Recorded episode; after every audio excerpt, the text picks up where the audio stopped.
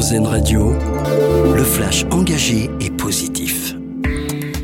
Bonsoir à tous, La Poste a dévoilé aujourd'hui le nouveau visage de Marianne pour le timbre postal. C'est la Marianne de l'avenir qui succède à Marianne l'engagée choisie en 2018 par Emmanuel Macron.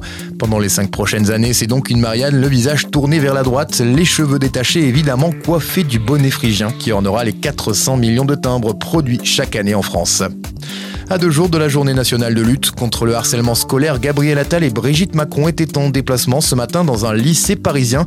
Le ministre de l'Éducation nationale et la femme du chef de l'État sont venus à la rencontre des victimes de harcèlement. Par ailleurs, hier soir, Gabriel Attal a annoncé la création d'une plateforme à destination des parents début 2024. Elle permettra de sanctionner, prévenir et détecter le harcèlement.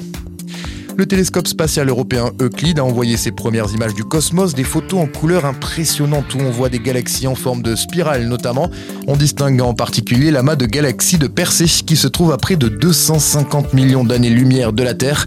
Euh, le télescope Euclide de l'ESA a été lancé le 1er juillet dernier. Sa mission consiste à la création de la plus grande carte 3D de l'espace. Il entrera en phase opérationnelle en janvier 2024.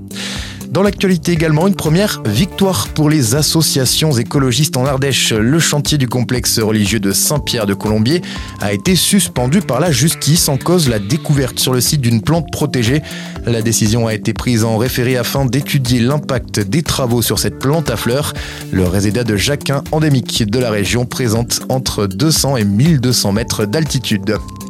Et puis une auto-école solidaire gratuite et adaptée au handicap. Ça se passe en Alsace à la mission locale de Célesta.